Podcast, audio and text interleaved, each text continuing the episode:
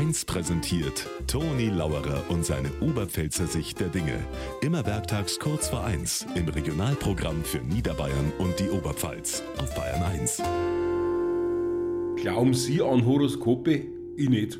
Ich war allerweil schon der Meinung, mein Zeug mau ich selber machen, da hilft mir kein Stern.